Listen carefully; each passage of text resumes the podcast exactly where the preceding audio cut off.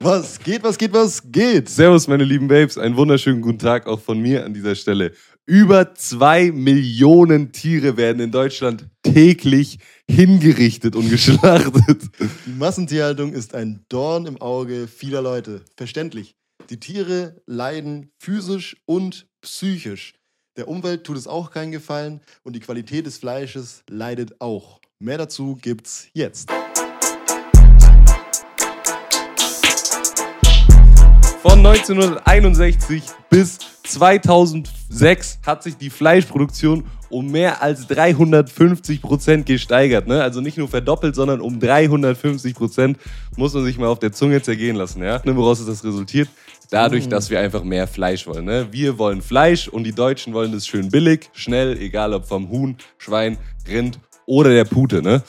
Daher kommt die Massentierhaltung. Was ist denn eine Massentierhaltung? Erstmals ganz wichtig, dass in einem Massentierhaltungsbetrieb, der hat weniger als 10% von seinem eigenen Futter stellt er her. Also das meiste kommt von außen rein. Ja, das ist ein ganz wichtiges Merkmal. Darf man nicht vergessen. Und das zweite Merkmal ist, mehr als 10 Großvieheinheiten sind pro Hektar Fläche einfach auf diesem Hof. Das sind 500 Kilogramm Tier. Ja, wichtig, Tier ist nicht gleich Fleisch, ne? die haben ja auch Knochen, Organe, alle anderen Sachen, die wir jetzt nicht so viel essen. Ja, Das entspricht dann zum Beispiel ungefähr, dass man eine Zahl hat, die man sich vielleicht besser vorstellen kann, 320 Legehennen. Ne? Also ihr seht schon, die Tiere sind ziemlich eng zusammen beieinander. Und das hat natürlich nicht nur Folgen für die Ernährung, sondern auch für die Tiere selber vom Leben. Ne? Die Tiere sind nämlich oft leider traumatisiert. Ja, das ist ein ganz unnatürliches Verhalten. So ihr müsst euch vorstellen, wir haben es ja letztes Mal schon ein bisschen besprochen, wie viel Fläche so ein Schwein hat, das halt mal über 100 Kilo wiegt. Das sind halt so 0,8 Quadratmeter waren das, glaube ich. Ne?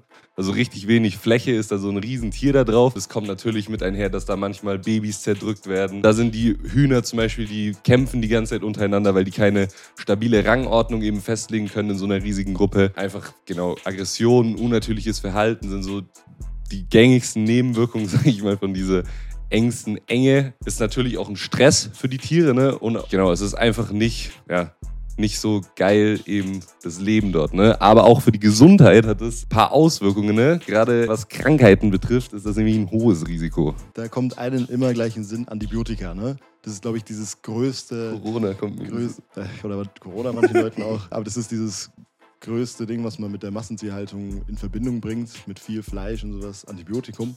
Oder Antibiotika, dass die Tiere halt unendlich viel Antibiotika gespritzt bekommen und man dann selber Resistenzen entwickelt und alles drum und dran und man dann stirbt. Aber es ist halt an sich, ist es nicht so schlimm, wie man immer denkt. Also ich selber habe auch immer gedacht, okay, zu viel Fleisch und sowas, viel Antibiotika oder so. Und habe viel mit, mit vielen Leuten geredet. Da ist oftmals das Argument gefallen, dass die halt kein Fleisch essen wollen oder halt nicht viel Fleisch essen wollen, wegen diesen Antibiotika, was drin ist. Ähm, es stimmt schon, dass Tiere Antibiotika gespritzt bekommen, natürlich, wie bei Menschen auch, wenn die krank sind. Es ist auch so, wenn ein Tier krank ist, werden, wird der ganze, nicht der ganze Hof, aber der ganze Stall wird dann äh, äh, mit Antibiotika verabreicht. Also gibt es richtig Antibiotika. Ein Bad gibt es dann. Prophylaktisch. Und, ähm, ne, nicht prophylaktisch, das ist ein anderes was. My myolaktisch oder so heißt das, ganz komisch. Nein, egal. auf jeden Fall, auf jeden Fall, ähm, Genau, geben die, kriegen die schon ordentlich Antibiotika, aber es ist nicht so wie früher. Also mittlerweile ist es verboten, das als leistungsförderndes äh, Fütterungs- oder Futtermittelzusatz äh, zu benutzen ähm, allgemein Arzneimittel, das ist verboten seit, glaube 2006 oder so, genau. Ähm, und allgemein in der Tierhaltung ist es auch verboten, jetzt noch einen anderen Bereich abzudecken, Steroide und Wachstumshormone zu pumpen. Das gehört auch noch dazu. Aber um zu den äh, Antibiotika zurückzukommen, kurz mal abgeschweift. Äh, der Mensch nimmt die nicht durch das Fleisch auf. Wenn du das durchbrätst, also wenn du jetzt zum Beispiel, keine Ahnung, dir ein Rind, Rindersteak machst, brätst es durch, well done, dann hast du keine Probleme, weil die ganzen Bakterien und auch die resistenten Bakterien dadurch absterben. Dadurch passiert nichts. Wenn du jetzt aber rohes Fleisch isst, kann es halt sein, dass du da was mit reinbekommst. Und vor allem durch die Ausscheidung von den Tieren, wenn die, also der ganze Dünger und sowas, ne, wenn die kacken und so bei den, ich glaube bei den großen Tieren, bei den Huf, Huf, Huftieren, Paarhufern, ähm, die haben da so Gitter unten drin, dann wird das gleich alles ins Abwasser, nicht ins Abwasser, aber so Kanäle sind da, da wird es gleich abtransportiert. Und dadurch kann es auch ins Grundwasser kommen, die Ausscheidungen. Und in den Ausscheidungen sind halt eben auch äh, Antibiotikareste drin und dadurch kann es halt ins Grundwasser kommen und man kann halt verseuchtes, also okay, ins Grundwasser kommt es eher selten, aber man kann halt eben verseuchtes Wasser trinken, wodurch man halt eben diese resistenten äh, Bakterien aufnehmen kann. Ja, so viel zu den Krankheiten. Wie gesagt, so Steroide und Wachstumshormone werden auch gespritzt, außerhalb von der EU aber. In der EU ist es schon äh, länger verboten jetzt. Ähm, darf nicht passieren. Man darf es auch nicht importieren, soweit ich weiß. Also man hat, ist da ziemlich safe, ähm, wenn man jetzt keine Steroide haben will. Ähm, aber man muss halt gucken. Hat schon seinen Grund, dass die ganzen Bodybuilder schön Putenbrust ballern. Ne? In Amerika. Nee, Quatsch. Aber auf jeden Fall allgemein so die, äh, die Tier, Tierindustrie hat sich halt verändert. Also es wurde halt von Eiweiß, also von äh, energiereicher Ernährung und ballaststoffreicher Ernährung auf eiweißreiche Ernährung umgestellt, weil es halt eben mehr wegen Muskelwachstum alles drum und dran. Also dadurch kam auch diese ganze Sojaproduktion in, in Anlauf. Also der Sojaanbau hat sich, hat sich enorm gestiegen, also ist enorm in die Luft gegangen. Und dadurch halt auch, ne, der Wasserverbrauch ist dadurch auch nochmal in die Luft gegangen, also in die Höhe. Und wie der Leo schon gesagt hat, sind halt mehr, äh, mehr als 10, also wenn du weniger als 10% hast, also 10% kommen halt vom, vom, vom Produktionsort und der Rest kommt halt von außerhalb. So, und das, ne, das Wasserverbrauch, das sind Export, das sind äh, Import, sind Emissionen, ähm, die ganzen Treibhausgase schießt dann auch nochmal in die Luft, allein durch diesen ganzen Transportscheiß. Ähm, dazu gehören auch die Ausscheidungen. Methan hat jeder schon mal gehört von den Pupsen von den Kühen zum Beispiel oder Stif äh, Stickstoffoxide, das sind die ganzen Ausscheidungen, das Urin und sowas, die äh, Kacke unter anderem. Dadurch versäuern auch die Böden im Endeffekt, äh, wenn du, wenn diese ganzen, die ganzen ähm, Reste halt quasi verdüngt werden, also so ein ja, so ein Bauernhof, Massentierhaltung hat schon ordentlich was drinnen. Da sind schon ordentlich Tiere drin und die können das halt nicht auf ihren eigenen Feldern alles verteilen, weil das halt viel zu viel ist und dadurch muss es auch wieder weggebracht werden in andere Orte oder vielleicht auch andere Länder sogar, wird dann getrocknet. Dadurch ist es dann ziemlich, also kann man das ziemlich weit bringen, ohne dass es dann schlecht wird, Anführungszeichen, wenn es noch so art schlecht werden kann. Und ähm, dadurch sind auch wieder die Emissionen eben hoch ne? und das ist auch wieder nicht gut für die Umwelt und sowas. Jeder weiß, dieses äh, Ozonloch und so, es wird größer und größer und alles drum und dran.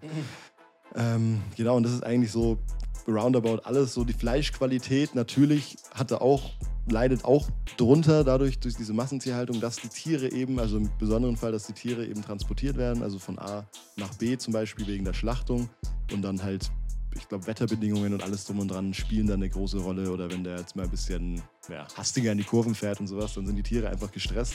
Und dadurch wird, äh, äh, werden bestimmte Hormone ausgeschüttet und dadurch zieht es das Glykogen, also das, die Kohlenhydrate quasi aus den Muskeln raus.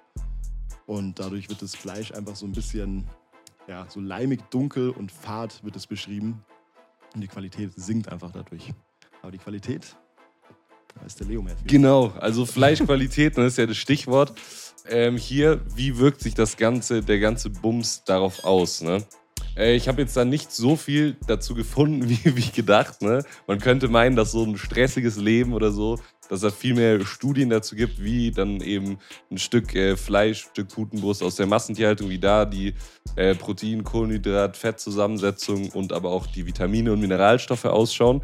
Äh, ich habe jetzt leider nur was gefunden zu zwei verschiedenen ähm, Fleischsorten. Einmal im Vergleich immer das wilde Tier, also gar nicht aus Freilandhaltung oder so, sondern einfach wirklich wild versus Zucht. Ja.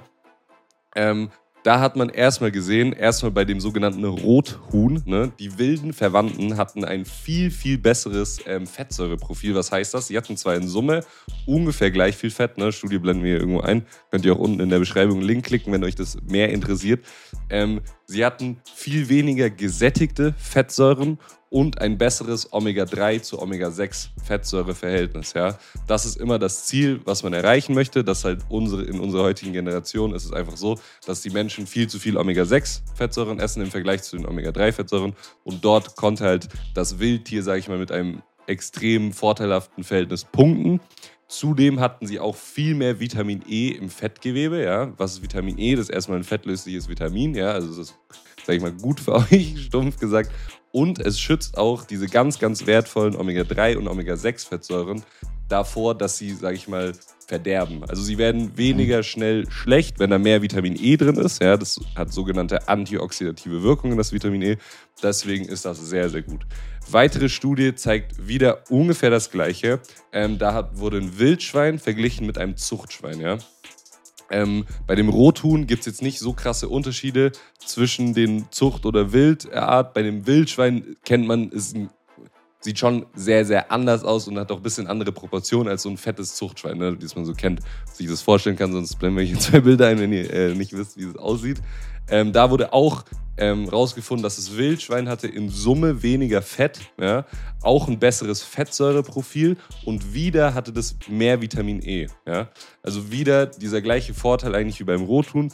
Die Fettsäuren, die ungesättigten, diese wertvollen Omega-3 und Omega-6, ne, kannst du eben dann besser verwerten, sage ich mal, sind besser geschützt in dem Fleisch. Ja.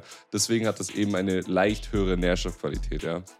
Was mich jetzt richtig überrascht hat, ist, dass nicht nur auf die, das Fleisch an sich das eine Auswirkung hat, ob eben Zucht oder Wild oder vielmehr, was die essen dann, damit hängt es ja das Ganze zusammen, sondern auch auf die Produkte, die das Tier abgibt. Ja, jetzt zum Beispiel habe ich eine Studie gefunden von Schafsmilch, die haben Schafe aus verschiedenen Betrieben verglichen, also das waren alles jetzt Zuchtschafe, ne? Manche haben halt nur auf einer Wiese gegrast, manche waren eine Stunde auf einer Wiese, Teil drin, manche waren nur drin, ja. Und da wurde sich einfach angeschaut, die Milch, die die abgeben, wie viel Antioxidantien haben die, ja. Antioxidantien kennt man, glaube ich, helfen dem Körper, sage ich mal, vor äh, Zellzerstörung, sage ich mal, vor äh, aggressiven Angriffen auf die Zelle, wo dann ganz schlimme Sachen passieren können. Also diese Antioxidantien helfen eben dagegen. Und es wurde halt einfach herausgefunden, dass in dieser Freilandmilch, wo die halt Schafe die ganze Zeit nur gegrast haben, mit Abstand am meisten Antioxidantien in der Milch waren. Also sozusagen die Milch hatte mit Abstand die höchste ähm, Nährstoffqualität. Ja, wer sich dafür mehr interessiert, ne, auch hier draufklicken. Gibt es übrigens auch interessante Unterschiede zwischen den verschiedenen Fettgehalten von der Milch. Das hängt nämlich auch ein bisschen damit zusammen. Ähm, Genau. Also, ihr seht schon, es hat nicht nur eine Auswirkung auf, äh, auf, die, äh, auf das Fleisch an sich, also von dem Tier direkt, so, äh, aber es hat auch eine Auswirkung auf die Milch, genau, also auf die Produkte, die diese Tiere sozusagen abgeben, ja. Also, summa summarum, was kann man daraus schließen? Immer, äh, wenn man Milch kauft, immer von Kühen, die auf einer Wiese geweidet haben, ne? Viel besser als von Kühen, die noch nie das Grüne gesehen haben von der Wiese. So, ich würde sagen, das war's von uns, oder? Hast du noch irgendwas zu sagen? Äh, Im Endeffekt, ne, um die Massentierhaltung so ein bisschen, das Standardgelaber am Ende, ne, um das ein bisschen einzudämmen, natürlich ein bisschen weniger Fleisch essen. Ich persönlich bin kein gutes Vorbild. Ich esse fast jeden, also jeden zweiten Tag fast äh, Fleisch. Vegan. Ähm, er ist nicht vegan. Äh, auf jeden Fall ähm, muss man halt schauen, ne? wenn man das jetzt ein bisschen reduzieren will, kann man selber immer was machen. Man kann immer schauen, okay, zum Bauern des Vertrauens gehen. Metzger teilweise sind jetzt nicht so gut tatsächlich. Die holen auch manchmal jetzt von irgendwelchen großen, äh, großen Bauernhöfen, also von Massentierhaltungsbauernhöfen teilweise, auch sehr oft tatsächlich, äh, Bauer des Vertrauens und sowas oder halt ne, Fleisch einfach reduzieren. Hat man jetzt auch keine Sorge, ob man dann, keine Ahnung, rohes Fleisch ist und dann doch ein bisschen äh, Antibiotika drin hat und dann geht es ab die Luzi. Genau, das ist eigentlich so dieses Endwort, was man da noch ein bisschen reinwerfen sollte, genau. glaube ich. Ne? Na gut, dann wünsche ich was ne? und äh, tschüss.